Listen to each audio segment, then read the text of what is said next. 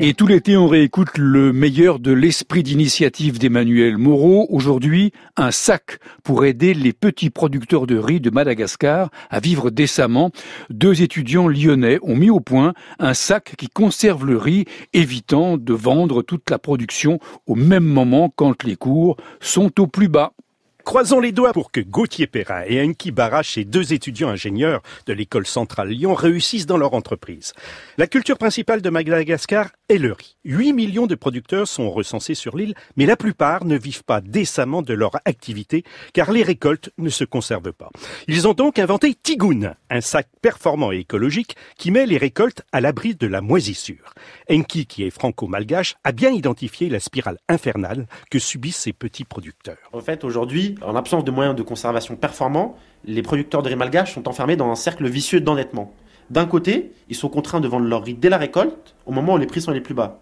Et comme ils n'arrivent pas à stocker, six mois après la récolte, ils sont obligés de racheter du riz à prix d'or pour leur propre consommation, s'endettant encore, et ainsi de suite. Et notre sac, justement, permet d'éviter ce cercle vicieux en leur permettant de stocker leur riz, donc d'une part de vendre leur riz plus tard à un prix plus juste, mais également d'en garder pour leur propre consommation et de ne pas avoir à en racheter six mois après à prix d'or. Qu'est-ce que ça va améliorer dans le quotidien des producteurs de riz? Alors nous, on a chiffré que grâce à notre solution, le producteur de riz peut économiser une somme qui est équivalente à la scolarisation de quatre enfants, dans un pays où le taux d'alphabétisation est particulièrement faible. Ce sac, c'est un sac double couche, donc avec une première couche qui assure justement les performances pour lutter contre euh, l'humidité qui est le principal ennemi euh, pour la moisissure, et une seconde couche pour la solidité qui permet d'assurer de la manutention comme euh, le sac actuel le permet. Parce que la moisissure, c'est le gros problème. Exactement. Aujourd'hui, le souci qu'ont les, les producteurs de riz malgache, c'est que leurs sacs, les sacs actuels, permettent une conservation maximale de un mois au-delà de laquelle la moisissure attaque le riz et donc qui n'est plus disponible. Et nous, notre sac, on veut passer à 12 mois de conservation jusqu'à la prochaine récolte en empêchant justement ces moisissures. Alors, je vois qu'il a des coutures. Ça, vous voulez que ce soit les femmes de Madagascar qui les fassent?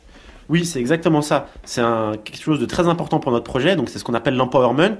On veut utiliser le savoir-faire qui est déjà présent à Madagascar et en particulier le savoir-faire des femmes pour construire nos sacs. Ces deux étudiants, avec leur sac de riz Tigoun, viennent de remporter la Coupe de France des jeunes entrepreneurs sociaux, lancée par Maxence, un incubateur qui va pendant un an les héberger et soutenir leur démarche. Le meilleur d'esprit d'initiative avec Emmanuel Moreau en podcast sur franceinter.fr.